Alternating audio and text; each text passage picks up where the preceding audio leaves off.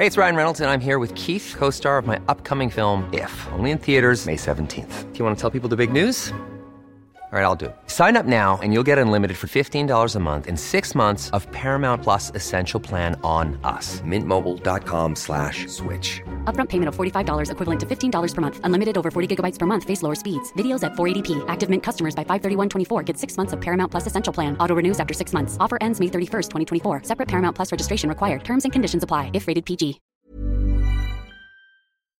Heraldo Radio. Dedo en la llaga. Había una vez un mundo en el que nadie creía. Un país de historias inexplicables. Una nación con personajes asombrosos. Santo Tomás tenía razón. Hay que ver para creer. El México increíble. Las verdades que duelen. La voz de los que callan. El dedo en la llaga. Infórmate, diviértete, enójate y vuelve a empezar. El Heraldo Radio presenta El Dedo en la Llaga con Adriana Delgado. En la puerta del sol, como el año que fue. Otra vez el champán y las uvas y el alquitrán. Y así iniciamos este dedo en la llega de este viernes 29 de diciembre del 2023. Estamos escuchando a Mecano con esta maravillosa canción, Un año más. Y el reloj de antaño, como de año en año. Cinco minutos más para la cuenta atrás. Y aquí les traigo consejos de cómo elevar su vibración para poder generar mayor emoción, pasión, alegría, fe y esperanza, no solamente a nuestros seres queridos, sino a todas aquellas personas que no conocemos, pero que en este momento a lo mejor están sufriendo por el fallecimiento de algún ser querido, por una terrible tragedia. Hay que llenarnos de buena vibración. En lo físico, ríe, baila, canta, ejercítate, conecta con la naturaleza, aliméntate de la vida. En lo espiritual, medita, ora, ten fe, invoca a los ángeles. En lo emocional, perdona, ríe, canta, baila, transmuta tus miedos, transforma tus traumas, cambia tus emociones negativas. En lo mental, enfócate en lo positivo, rodéate de gente positiva, lee cosas positivas, reconfigura tu subconsciente, escucha y recita mantras, escucha música que te dé paz y amor. Sin duda alguna, este año 2023 termina, pero empieza el 2024. Y todos y todas queremos saber qué nos predicen los astros en el 2024. Y además, pues cómo nos fue en el 2023. Y tengo en la línea a la doctora en historia por la Universidad Iberoamericana, especialista en música y astróloga. Sí, mi querida Julia Palacios. Ay, Adriana, qué gusto, qué gusto saludarte, saludar a tu audiencia. Aquí ya en plenas fiestas decembrinas, ya cerrando el año, preparándonos para empezar este 2024 con mucho entusiasmo, como tú lo dices, y cerrando pues este año 23 que ha estado bastante movidito. El Mercurio retrógrado, mi querida Julia, en este 2023, qué horror. Yo me pongo a temblar cuando dicen hay Mercurio retrógrado. Oye, Adriana, de una vez te digo que este próximo año Mercurio en movimiento retrógrado va a estar interesantemente, y comenzamos con esto ya que lo has traído a la conversación, va a estar Mercurio en diferentes signos de fuego, de elemento fuego, en sus momentos de retrogradación. Y al estar en signos de fuego, vamos a estar como mucho más lucidos, entusiastas, a entrarle a estas revisiones, no con tanta carga eh, miedosa, sino yo creo que más confrontativa. Así es que, bueno, vamos a ver cómo nos va, pero eso es un cambio importante dentro de los tantos cambios que va a haber. fíjate que aquí, este año, astrológicamente, es un año que marca el inicio de cambios planetarios muy importantes que nos van a preparar para una nueva era. Así, en serio, en serio, en serio, la nueva era será el 2025. Las cosas de verdad ya no volverán a ser igual. Esto es, esto es muy importante. Vamos a tener cambios significativos en el sentido de que la energía de los planetas va a cambiar. De haber estado en signos de elemento tierra y elemento agua, vamos a pasar a tener planetas en signos de elemento aire y fuego otra vez, así, impulsos, ánimos, entusiasmos, acción, eh, que esto va a venir plenamente para el 2025. Por lo tanto, este 2024, que tendrá sus cambios, ahorita les, les explico, eh, aprovechemos este año 24 para limpiar, para resolver, para soltar. Va a haber muchos, muchas transformaciones en estructuras viejas, tanto sociales como personales. Así que de nuevo, cada quien que revise sus propias estructuras, sus propios estados y vámonos. Sí, esta limpieza que ya ha empezado desde el 23 y creo que desde el 20 con la pandemia ya estuvimos haciendo mucha reflexión de qué es lo que vale y qué es lo que no vale. Y el 23 y este año nos ha puesto un poco contra la pared de ya resuelve, resuelve, termina, concluye. El 24 es definitivo para esto, ¿no? Entonces, bueno, esa es una cosa muy importante que, que quiero decir. La otra cosa es que en enero,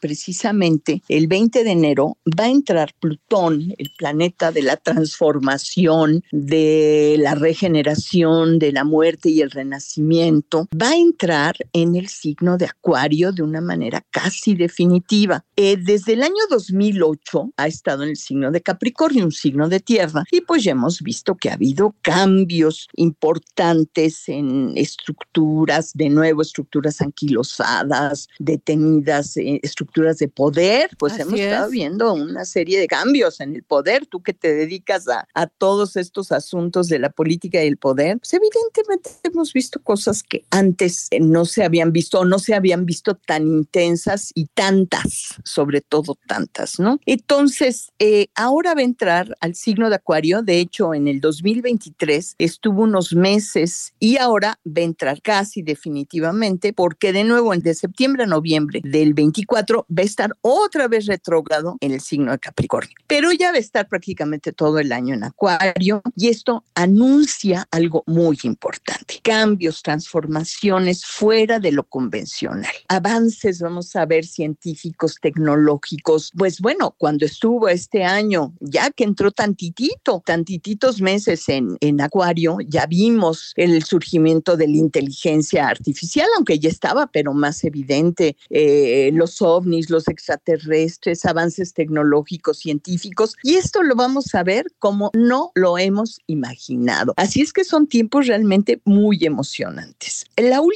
vez que estuvo Plutón en el signo de Acuario fue del 1778 al 1798, lo cual quiere decir que ningún ser humano ha vivido lo que se siente tener a Plutón en el signo de Acuario. Esto es interesantísimo. Pero bueno, si revisamos la historia, estos años fueron las eras de las revoluciones, así se le llama históricamente, la Revolución Francesa, muchos desafíos hacia la autoridad, porque Acuario es un signo libre y Plutón es el planeta de las transformaciones. Entonces la combinación es realmente interesante. La vez anterior que estuvo Plutón en el signo Acuario fue entre 1532 y 1553, nada más y nada menos que la reforma protestante. Entonces, esto nos da una idea de la dimensión de que esta presencia de Plutón en Acuario eh, significó en otros momentos y va a significar, no podría yo decir en qué específicamente va a ser, pero de que vienen cambios importantísimos los vienen. Y pues nada más decir que Plutón estará en el signo de Acuario hasta marzo del 2043. Wow. Pero cuando un planeta entra en un signo, como es ahorita, en el 24, pues sentimos la fuerza. Creo que va a haber cosas muy interesantes. A todos los signos nos va a tocar, dependiendo de dónde caiga, en qué área de nuestra carta astral específicamente. Es un signo fijo que llamamos de cualidad fija, un signo de elemento aire, así es que la intelectualidad, eh, todo lo que tenga que ver con comunicaciones, pensamiento, pues va a estar allí muy fuerte, pero además, pues va a ser un despertar enorme y los otros signos fijos, Leo, Tauro y Escorpión, van también a estar aquí eh, siendo directamente tocados por este Plutón en el signo de Acuario. Eso yo creo que es, bueno, maravilloso. También decir que el 25 de mayo entrará el planeta Júpiter, un planeta muy benévolo, expansivo, ambicioso, entra en el signo de Géminis, otro signo de aire. Entonces también vamos a estar más intelectuales, con más expansión de ideas, con las mentes abiertas, con un gran crecimiento y compartir el conocimiento. Desafortunadamente Júpiter se queda nada más un año en cada signo, así es que este se mueve, pero aún así va a haber oportunidades de mucho crecimiento intelectual y como revelaciones, como momentos así, decir, ay, mira esto. A mí me da mucha emoción porque creo que va a haber muchos avances importantes científicos y tecnológicos. Y en lo personal, pues de repente podremos entender cosas que no habíamos entendido y que digamos, ay, claro, esto era por esto o por lo otro, ¿no?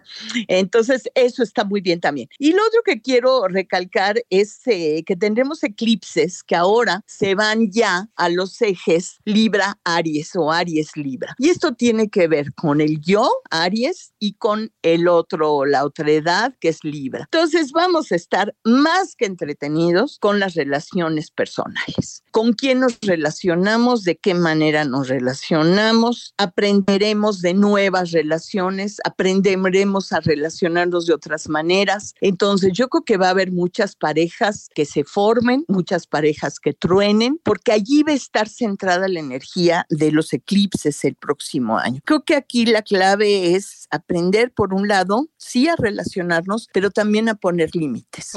Los eclipses nos permiten ver cosas que no vemos habitualmente y de repente al darnos cuenta de cómo estamos en una relación, podemos decir, ay, ya, ya llegué a mi, a mi límite y voy a poner límites o ya no, no pasó esto en esta relación, sea de cualquier tipo la relación, no solamente de pareja. Esa es una, una cuestión que me parece muy, muy, muy importante. También eh, con los eclipses algo termina para que algo comience, por lo general. Entonces, pues probablemente habrá relaciones que lleguen a su fin y otras, como mencionaba yo hace un momento, pues que, eh, que comiencen y que, que arranquen de una manera diferente y que ya hayamos aprendido, por supuesto, yo espero, a relacionarnos de otras maneras. Entonces, bueno, eso. Y por otro lado, Saturno, este planeta que pone los límites, las fronteras, las responsabilidades, está y continuará este año todavía en el signo de Pisces, que es el signo pues más difuso, más soñador, es más imaginativo, el signo de la disolución, pero también es un signo espiritual por excelencia. Entonces yo creo que nos vendría muy bien empezar a responsabilizarnos saturninamente por nuestra vida espiritual,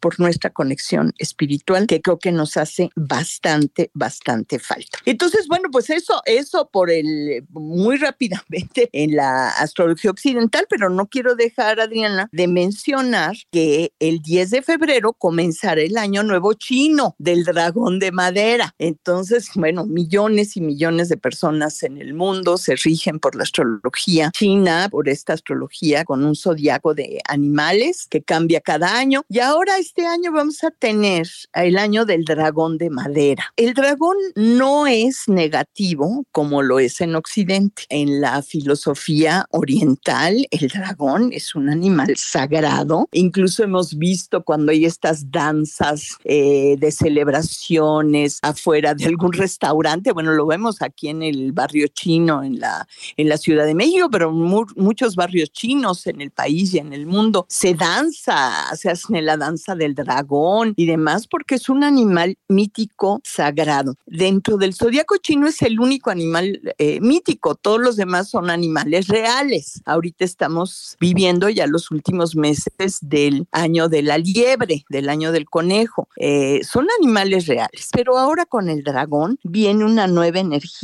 que nos permite soñar, que nos permite imaginar y que nos permite reinventarnos. Es una oportunidad de cambios, de crecimiento personal, de realizar nuestros propósitos. Así que creo que eh, nos viene muy bien esta combinación y esta presencia del año chino del dragón, que en este mundo globalizado, pues dicen, no, pero pues si eso está muy lejos, no, pues ya ahorita ya estamos, desde mi punto de vista, todos con todo, ¿no? Y ya nos podemos apropiar de diversas tradiciones, de diversas filosofías, que finalmente son filosofías milenarias, ¿no? Que han acompañado al ser humano en este planeta, si nos consideramos seres de este planeta, pues desde hace siglos y siglos. Así es que bueno, ya estaremos celebrando el año de dragón. Oye, Julia, vamos a tener tres fechas el próximo año del Mercurio retrógrado. Mira, la primera te la adelanto porque ya, ya estamos en ella y va a terminar el primero de enero. Para el 24,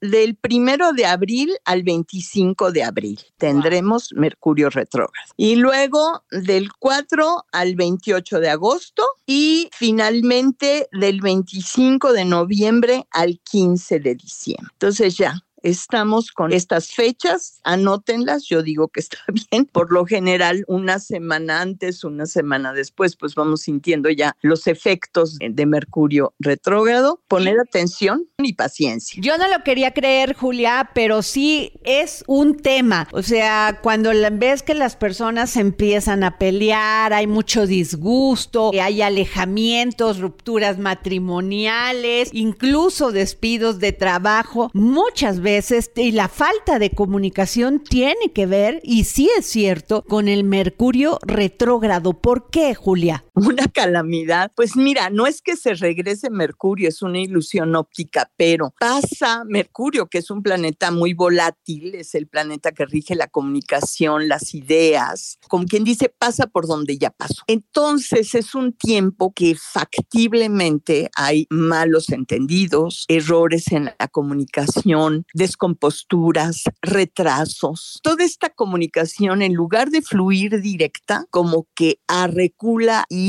vuelve a, como que, ay, como que duda y vuelve a estar donde ya estuvo. Entonces, esto es lo que provoca simbólicamente que tengamos, como bien has dicho, los errores en la comunicación, malos entendidos, situaciones de, de abusos en el sentido de que no lees la letra menuda de un contrato, en fin, descomposturas, en fin, esto es una lata, una soberana lata y sucede. Pero también tienes una parte muy positiva, que es que es un tiempo donde se recomienda hacer cosas que comiencen con re, revisar, releer, rescatar, reordenar, reparar, o sea, volver a pasar por donde ya pasaste. Entonces, si estás con un texto que no has terminado y que necesitas entregar, eh, relee, revisa, repara. Eso es muy bueno cuando Mercurio está retrógrado. Y por eso hace un momento que comenzamos esta, esta plática que decía yo que en este año van a estar los mercurios retrógrados en signos de fuego, pues nos va a dar la oportunidad de estar como muy dinámicos y activos en estas revisiones, que digo que es la mejor manera de poder utilizar esta energía simbólica de Mercurio en movimiento retrógrado. Ahora, la otra es que si no podemos evitarlo, pues tengamos mucho cuidado, mucho cuidado, mucha paciencia ciencia, revisemos las cosas, pongamos atención a la letra menuda, pongamos atención a lo que decimos y a lo que escuchamos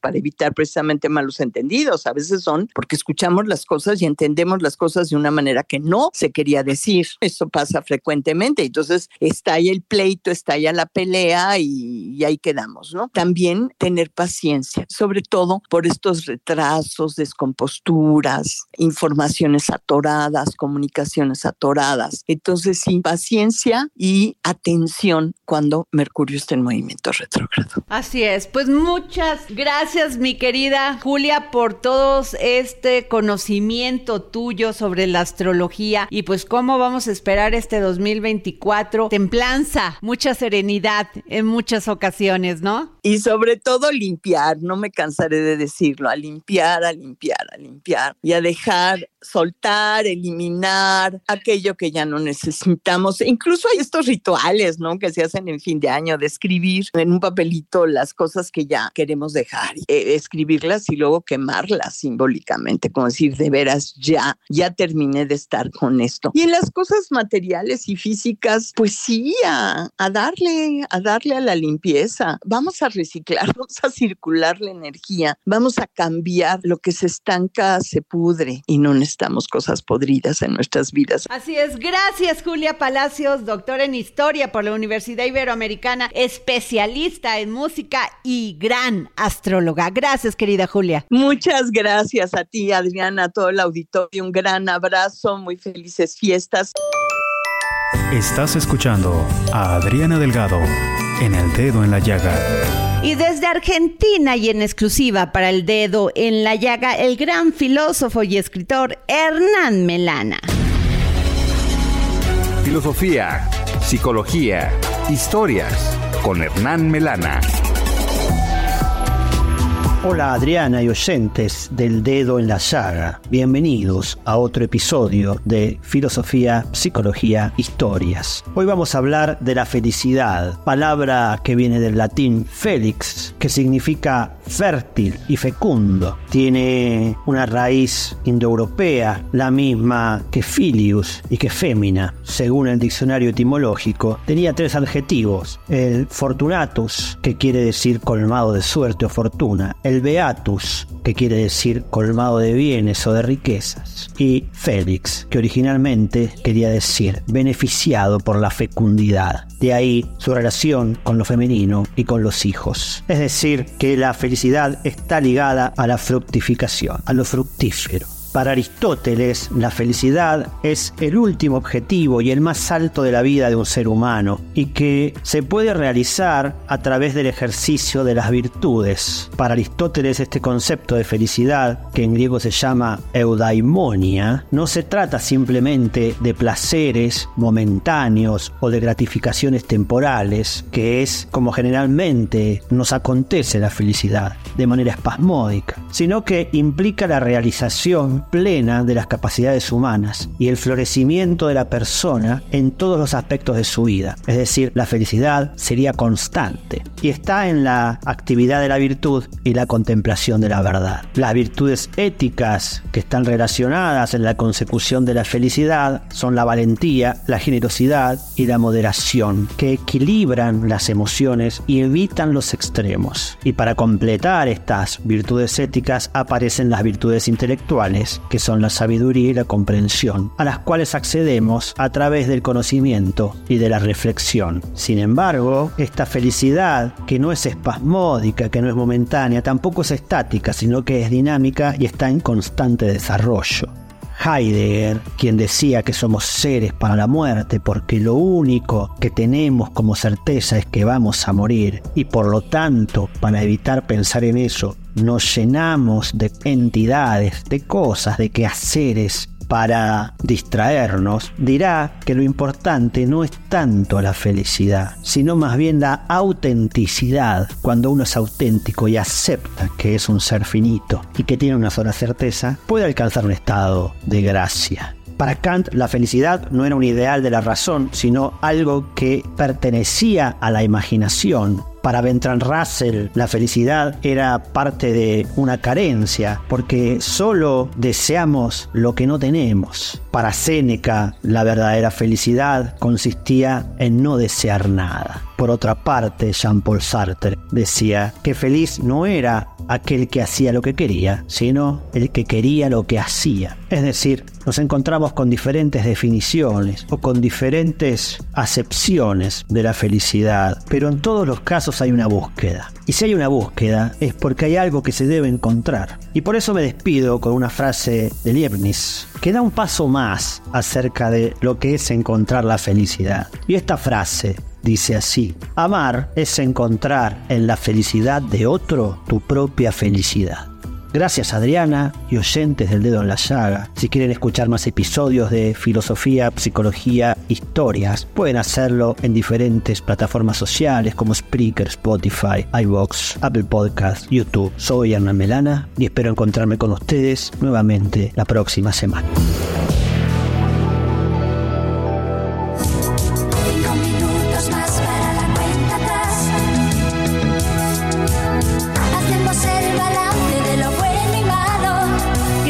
Hacer una pausa para regresar aquí al dedo en la llaga. Yo soy Adriana Delgado. Síganme en mis redes, arroba Adri Delgado Ruiz.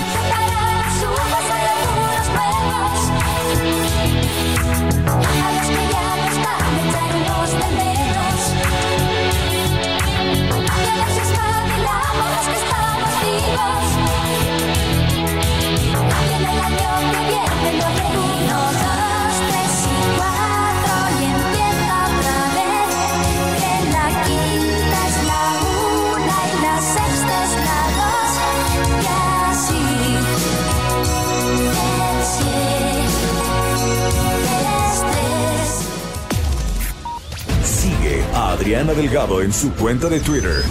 Arroba Adri Delgado Ruiz. Además, te invitamos a enviar tus opiniones y comentarios en texto o por mensaje de audio a través de WhatsApp al 55 2544 3334. Y si quieres escuchar El Dedo en la Llaga de El Heraldo Radio, en cualquier momento y donde quiera que te encuentres, descarga el podcast disponible en Spotify y iTunes.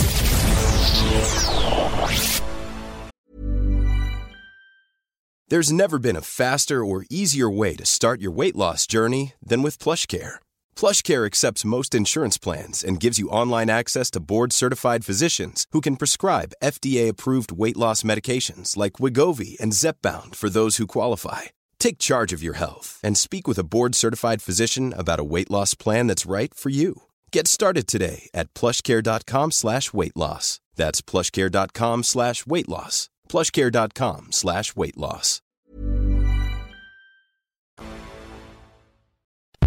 Sigue a Adriana Delgado en su cuenta de Twitter en arroba Adri Delgado Ruiz. Y envíanos tus comentarios vía WhatsApp al 55 25 44 33 34 o 55 25 02 21 04.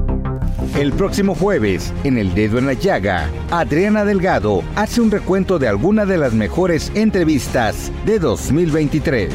Soy Adriana Delgado. A lo largo del 2023 contamos con la presencia de grandes líderes de opinión y en este programa especial para comenzar el año vamos a recordar algunos de los mejores momentos de estas maravillosas entrevistas que marcaron el 2023. Aquí pusimos el dedo en la llaga.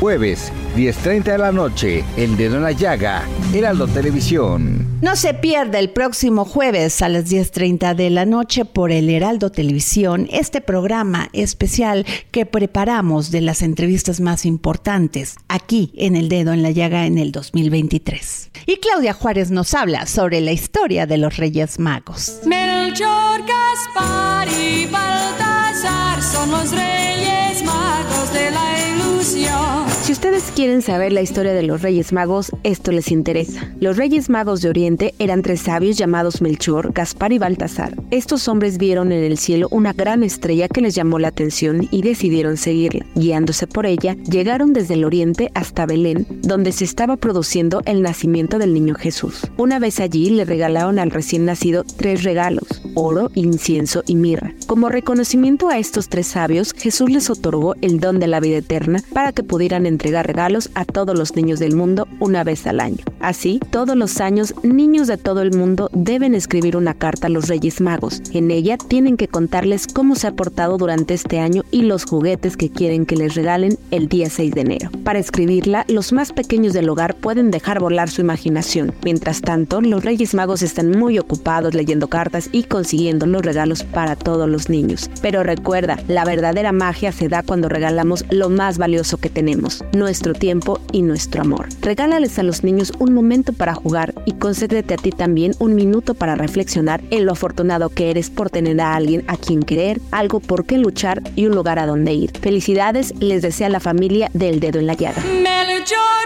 Gaspar y Baltasar, cuántas alegrías Y tuve una interesante plática con Sabino Guizu, joven artista originario de Zaragoza, Oaxaca, quien logró fusionar sus raíces zapotecas con una reflexión estética sobre la naturaleza, la cultura y lo sagrado. Vamos a la entrevista. El dedo en la llaga. Sabino Guizu, gran escultor y pintor oaxaqueño.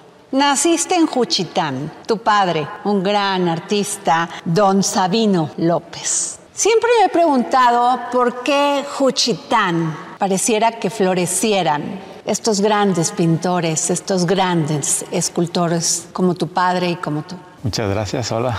Tengo la intuición de que las flores crecen en todo el mundo, pero muy pocos tienen la conciencia de poder preservarlas y dárselos a otros. Entonces yo creo que esa ha sido una cualidad y una virtud de la sociedad y de la cultura de, de donde vengo, es del istmo, istmo de Tehuantepec, que heredamos todos estos saberes, tanto espirituales, religiosos, no desde un sentido dogmático, más que nada, creo que la lengua, la cultura y la tradición y sobre todo las manifestaciones artísticas ha sido una cuestión de transmisión de conciencia, de gente consciente, a otras personas más conscientes. Entonces yo creo que eso ha sido como un regalo para la gente del Istmo, que a pesar de todas las dificultades que, por las que ha pasado durante mucho tiempo, su cultura, su tradición y su lengua y, y el arte y esta magia se sigue manteniendo en pie. Y yo soy un resultado de eso. Juchitán ha dado grandes artistas. Y esto que dices es cierto, las flores se siembran, se riegan. Y Juchitán no solamente cultiva flores, cultiva respeto, cultiva diversidad. ¿Cómo creciste? Recuérdame un día, el día más feliz cuando eras un joven en Juchitán. Pues tuve la fortuna de crecer rodeado de la naturaleza. Yo creo que esto es un regalo, sobre todo en estos tiempos modernos de urbanización y de modernización. Eh, el crecer rodeado de la naturaleza y entender que tú eres parte de esa naturaleza inconscientemente, porque no te das cuenta de lo feliz que eres, sino hasta que tomas un poco de conciencia ya en tu adultez y desearías regresar a, esos tiempos, de crecer eh, cerca de, de, los ríos, los canales, eh, tener jardines, ir al rancho, al campo, eh, crecer con animales de granja, eh, montar a caballo, tener eh, muchísimas mascotas en casa. Nosotros no estábamos acostumbrados a tener macetas, que es lo que hace la sociedad moderna. Nosotros no conocíamos qué eran eh, las macetas. Nosotros crecimos rodeados de, de, de, árboles y de plantas, que considero que eso es la verdadera realidad. Entonces, crecer en un mundo real, yo creo que crea personas reales. Y mi infancia, eso podría ser una, respuesta clara a lo que fue mi infancia, una infancia feliz y consciente rodeada de la naturaleza, que siento que considero que es parte fundamental del ser humano. Nuestra segunda relación, después de nuestra relación con nuestra mamá, es la, la relación que tenemos con la naturaleza, el exterior. Tu padre Sabino López, un gran pintor, entiendo que verlo todos los días generó en ti esta no solamente esta conciencia por ver, por observar, por llenarte de emoción, pero ¿cómo decides ser pintor? Pues desde niño recibí todos estos estímulos. La familia de mi padre eran alfareros, la familia de mi madre eran campesinos, con múltiples oficios, no solo eso. El papá de, de mi papá, que se llamaba Chiku, Chiku Guizu, o Francisco Guizu, eh, era muy conocido en, en, varias partes del Istmo, incluso en algunas regiones, hasta Guatemala, porque tenía eh, mucha sabiduría, sobre todo curaba a la gente con, con, plantas, con medicina. Y era una persona muy curiosa, que hacía objetos, instrumentos, sabía poner ventosas y todas estas cosas naturales. Y entonces yo creo que, que esto es como una herencia familiar que, que, venimos heredando. Entonces mi papá la supo transmitir, como que esta sensibilidad, eh, mi padre la supo transmitir eh, conmigo. Yo no considero que mi papá haya sido mi amigo durante la infancia, porque yo creo que en la naturaleza no existen jerarquías, pero siento que un papá más que un amigo tiene que ser una figura que represente fortaleza. Como un roble inspira y cuida y protege a los, a, los, a los robles pequeños para que crezcan y se desarrollen, para que algún día sean también un roble grande. De hecho, el nombre de mi papá, el Sabino, es, es el árbol del tule, el ahuehuetle. Eh, Mi abuelo, mi bisabuelo se llamaba Sabino Guisu. Y entonces a mí me pusieron Sabino. Entonces somos una generación de árboles que se transmiten todo el conocimiento consciente o inconscientemente a las nuevas generaciones. Así considero mi familia como una familia de árboles eh, en, en- en en Oaxaca o en el istmo, en el mundo. Cuando haces una obra, cuando te ejecutas una obra, ¿cómo es tu día? ¿Qué tiene que tener? ¿Qué factores tiene que tener para que te instales o enfrente de un lienzo o el material que deseas tener enfrente? Yo creo que la primera, el primer elemento, la facultad principal, es estar en el presente y vivir, experimentar la vida como es, sin nada externo, que es la naturaleza interior, conocer la naturaleza de la mente, que ese es el principio de toda creación. Quizás nosotros somos el producto de una mente gigante que, que vive en el universo, pero si usted se pone a pensar y se imagina y siente, se dará cuenta que el principio de toda creación, desde su respiración, sus latidos, están en la mente. Entonces, todo lo que ha pensado la mente en toda la historia de la humanidad lo ha materializado, desde la primera herramienta, desde cómo cosechar hasta la ropa que tenemos y la telefonía móvil, que es lo más nuevo que existe. Entonces, el principio de toda creación está en la mente.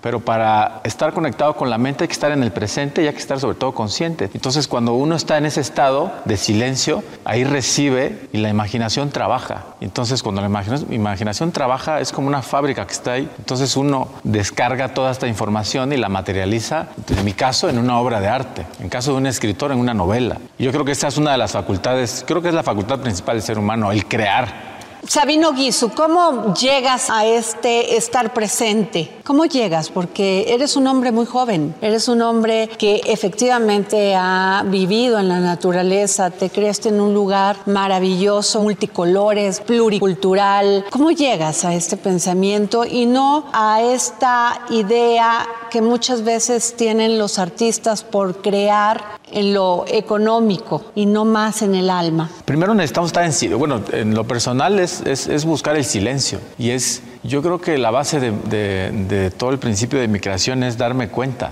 O sea, darme cuenta de qué es real y qué no es real. Y a partir de ahí, a través de un silencio, o, le pueden llamar meditación, una meditación libre le llamo yo, que puede ser caminar, puede ser cocinar, puede ser simplemente dar- darse cuenta de que hace cuánto que la gente no se da cuenta de que respira, que nosotros inhalamos un aliento, que es el aliento divino. Durante toda la historia han existido grandes maestros que nos han legado eh, muchas técnicas y prácticas espirituales y de conciencia y cada uno buscó su manera. Eh, grandes maestros que, que a través del silencio y el, y el discernimiento y mucho autoconocimiento lograron encontrar muchas respuestas eh, a preguntas que el- el ser humano incluso ahorita se sigue preguntando. Sabino Guisu, el uso del humo. ¿Por qué el humo en tu obra? Mi primer contacto con el humo fue cuando visitaba estos talleres de alfarería de, mis tíos abuelos, de mi papá, de los guiso ahí en el istmo. Entonces a mí me fascinaba cuando abrían los hornos y entonces sacaban todas las, eh, las vasijas, las ollas. Tenían como unas, ya estaban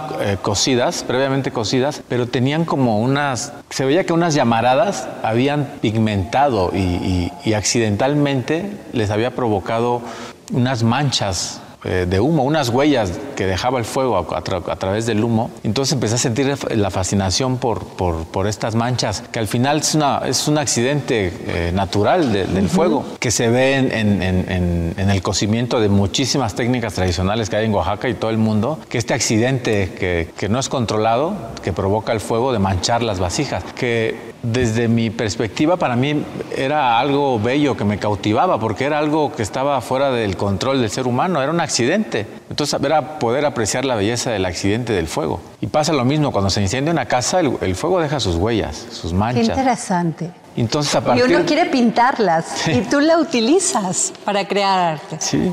Y, y entonces yo creo que la cualidad principal aquí no fue tanto el, el fuego, fue más que nada este, esta facultad natural que tiene el ser humano del asombro, porque el asombro crea el mundo. Entonces cuando uno se asombra, es curioso, Se pregunta, se cuestiona y así se llega a la verdad. Entonces, a partir de ese asombro, de esta curiosidad, empecé a indagar y descubrí que, que muchos artistas en varias partes del mundo, después de la Segunda Guerra Mundial, un, un movimiento que se llamaba Grupo Cero. Muchos artistas experimentaron y empezaron a trabajar con múltiples materiales como leche, miel, clavos, y, y, un par de artistas trabajaron con, con, con, el humo, con otra ejecución, con otros materiales, pero habían ya explotado este elemento, esta fascinación de la huella que deja el fuego, que es el humo, que es, es el, la firma del, del, del, del, fuego, la huella, la okay, huella que deja el, sí. el, fuego, ¿no? Porque el fuego es algo que, que, que, se consume muy rápido, entonces necesitas un poco de habilidad por, para poder capturar ese momento. Una cosa es fotografiar el fuego, que es fascinante, pero otra cosa es... O sea, inmediatamente emerge el humo y tú lo captas sí. y generas una obra de arte. Es atrapar. Podríamos decir que estamos como atrapando el alma, el humo, que es oscura. ¿Se tiene que conocer de arte para comprar arte? No, porque el arte, así como la música y como todo lo que existe en el mundo, eh, es para todos. O sea, es para todos. Por eso gran parte de mi trabajo procuro que la, la, ejecución tenga una estética inclinada a la belleza para que pueda ser, tratas de imitar la, la, belleza de la naturaleza, que es creadora, que crea cosas bellas. Entonces el ser humano, como es hijo de la naturaleza, trata de imitar a su madre naturaleza, creando de la misma manera belleza.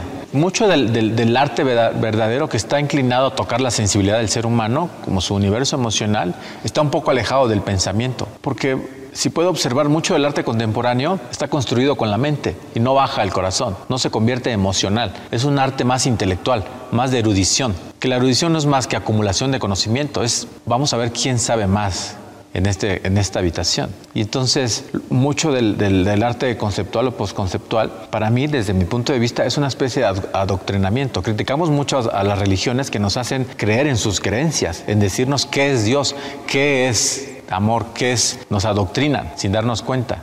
O nos, es un tipo de, violencia, es, ejercer, ejercer, su poder intelectual y de saber para que otros crean lo mismo. Entonces, mucho del arte conceptual es, yo decido que este objeto es una pieza de arte porque mi mente lo dice y tú lo tienes que creer, porque si no lo crees eres un ignorante y estás fuera. Y si estás fuera no puedes entrar en mi grupo elitista de los que sí entendemos el lenguaje del arte conceptual, que entendemos este artefacto que está aquí, que desde mi perspectiva y desde mi orden de erudición e intelecto, yo digo que es una pieza de arte. Y entonces, cuando hacemos eso, perdemos la naturaleza de la creación, porque la naturaleza de la creación está, se creó para que todo mundo tenga la facultad de apreciarlo, desde un bebé cuando nace y se fascina por los colores del mundo, hasta un viejo que escucha el canto de un pájaro o cuando observas un árbol, o incluso observas tu, propio cuerpo, que es perfecto. Entonces, este tipo de arte nos separa un poco de la esencia, de nuestra esencia como seres humanos, que somos seres por naturaleza divinas sensibles, emocionales, y nos deja vivir solo en el concreto del intelecto. Entonces, por eso gran parte de mi trabajo y sobre todo muchos artistas como el maestro Toledo o los grandes maestros o el arte de las grandes civilizaciones, incluso en las cavernas, se vuelve una necesidad de expresar el arte que es bello para cualquier persona que lo vea, incluso aunque no sepa leer ni escribir, que es bello desde el primer momento que lo observa, como cuando uno observa el cielo y se cautiva por su belleza. Yo siento que esa es la dirección correcta del arte, algo que cautive tu alma más allá de tu mente. Te agradezco que nos hayas dado esta entrevista para El Dedo en la Llaga. Muchísimas gracias. Muchas gracias por esta experiencia. La aprecio con el corazón. Estás escuchando El Dedo en la Llaga con Adriana Delgado. Es viernes del historiador Ignacio Anaya. Cápsulas del pasado con el historiador Ignacio Anaya.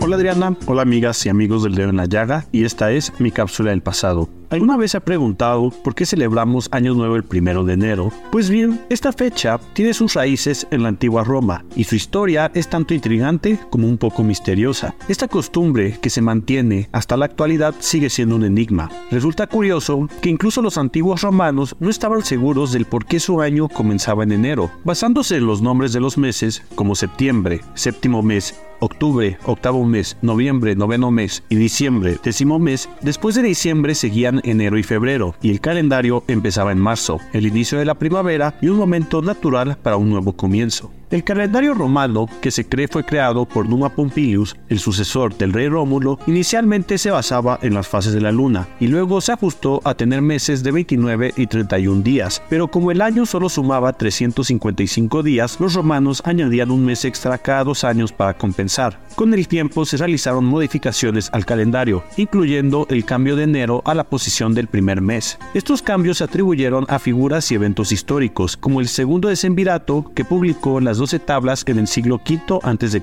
y a Naos Flavius, un edil en el siglo IV a.C., quien publicó el calendario en tabletas en el foro romano. Lo que complica más las cosas es que el año consular, cuando los nuevos cónsules asumían el poder, originalmente comenzaba en marzo. Sin embargo, en el año 153 a.C. se cambió al 1 de enero para coincidir con el año civil, principalmente debido a las necesidades militares en Hispania. Según el historiador romano Livio, este cambio se debió a la necesidad de preparar las campañas militares con anticipación. A pesar de todo esto, los romanos y más tarde otros pueblos a menudo encontraban extraño que el año empezara en pleno invierno. Algunas teorías sugieren que la fecha podría estar relacionada con el solsticio de invierno o con el dios llano, que representa las transiciones y los comienzos. El poeta Ovidio, en una de sus poesías, cuestionó al dios llano sobre por qué el año nuevo comenzaba en su mes. Incluso los griegos, representados por figuras como Plutarco, encontraban extraña esta costumbre. Algunas teorías sugieren que la elección de enero podría estar relacionada con el solsticio de invierno, un momento de cambio y renovación, o con el papel de Llano como dios de las puertas y los comienzos. Sin embargo, las verdaderas razones detrás de esta decisión se perdieron en la historia, y lo que queda son conjeturas y suposiciones basadas en los fragmentos de información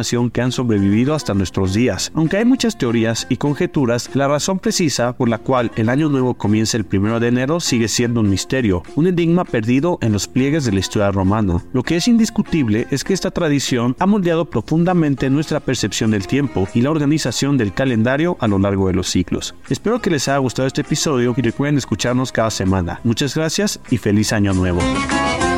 Y estamos muy cerca de que termine el año 2023 e inicie el 2024. Y Miriam Lira en su momento GastroLab nos tiene los mejores consejos para este evento tan especial. GastroLab. Historia, recetas, materia prima y un sinfín de cosas que a todos nos interesan. Hola, ¿qué tal Adri? Amigos del dedo en la llaga, estamos solo a unos días de despedir al 2023 y hablar de la tradición de comer las 12 uvas al sonar las campanadas que anuncian la llegada del año nuevo es inevitable. Y es que el consumo de las 12 uvas anuncian la llegada del año nuevo y es una tradición muy arraigada principalmente en España y por supuesto aquí en México. También con algunas variantes adoptadas en varios países del mundo. Esta práctica simbólica consiste, como todos sabemos, en comer una uva con cada campanada a medianoche, acompañando los últimos segundos del año con el deseo de buena suerte y prosperidad para los próximos 12 meses. Los orígenes de esta costumbre son difusos y se mezclan entre lo anecdótico y lo histórico. Una versión sugiere que a principios del siglo XX, un excedente de producción de uvas en la región de Alicante llevó a los viticultores a inventar esta tradición para dar salida al producto. Paralelamente, otra teoría señala que la burguesía adoptó la costumbre de tomar uvas y champaña al estilo francés durante la Nochevieja. Y poco a poco esta práctica se popularizó entre todas las clases sociales. Una versión más pintoresca remonta esta tradición a finales del siglo XIX, donde se cuenta que grupos de madrileños solían reunirse en la Puerta del Sol para tomar las uvas al son de las campanadas del reloj de la torre, como una forma de burlarse y parodiar las costumbres de las clases altas. Independientemente de su origen, lo que comenzó como una costumbre local o una campaña de marketing exitosa se ha convertido en todo un rito de paso anual lleno de esperanza y de alegría. Las 12 uvas se han integrado plenamente en las celebraciones de Año Nuevo, representando deseos de prosperidad,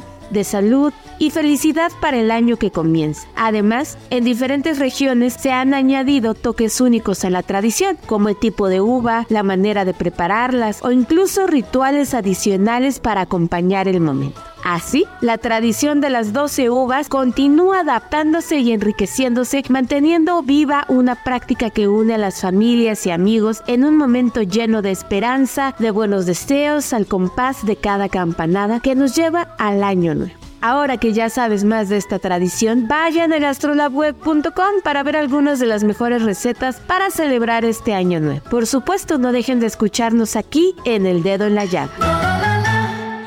Libros, libros, libros con Exxon a la milla, gran promotor cultural. Estén atentos a mis redes porque habrá un ejemplar de esta gran novela en arroba Adri Delgado Ruiz.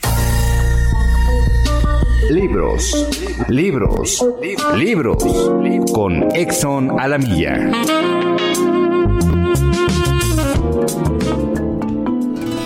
Gracias, querida Adriana. Audiencia del dedo en la llaga. Hoy les vengo a recomendar la novela Los que se van y los que se quedan, de la escritora iraní Parinush Sanieh, publicado en español por Alianza Editorial. Una familia iraní separada por la revolución de 1979 se reúne durante 10 días en una casa en la costa de Turquía. La matriarca lleva casi 30 años y ver algunos de sus seis hijos. Sus nietos no hablan la misma lengua y se dan cuenta de que el peso de los malentendidos y el tiempo transcurrido ha dividido profundamente a su familia. Los que se han ido extrañan en su tierra, mientras que los que se han quedado en ella envidian las riquezas y las comodidades de las que disfrutan sus parientes en el extranjero. Después de varias rencillas, advierte a sus hijos de que es hora de restañar las heridas antes de que la ruptura sea definitiva. Cada uno alberga reproches en su futuro interno, en su fuero interno, en su vida misma. Resentimientos nutridos por la ignorancia y la necesidad de presumir de los éxitos o de justificar sus carencias. La madre escucha los diferentes puntos de vista, comprende tanto la nostalgia por la patria como el anhelo por la libertad y reconcilia a los exiliados con los que nunca partieron. Queridos radioescuchas del dedo en la llaga, Parinoj Chanier es socióloga, psicóloga, la escritora persa prohibida en su país natal, más traducida y vendida del mundo. Su última novela es un homenaje cargado de humanidad y de esperanza al pueblo iraní. Queridos radioescuchas, un ejemplar de esta maravillosa novela Los que se van y los que se quedan a la primera persona que escriba a Adri Delgado Ruiz. Muchas gracias Adriana y felices fiestas. Nos saludamos pronto. Hasta la próxima.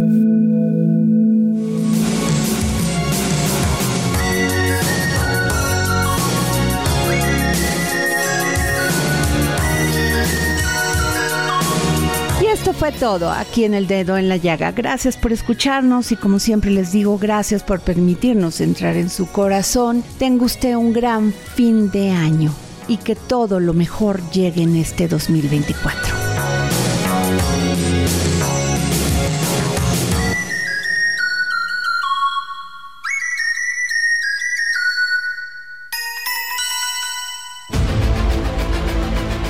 El Heraldo Radio presentó El Dedo en la Llaga con Adriana Delgado.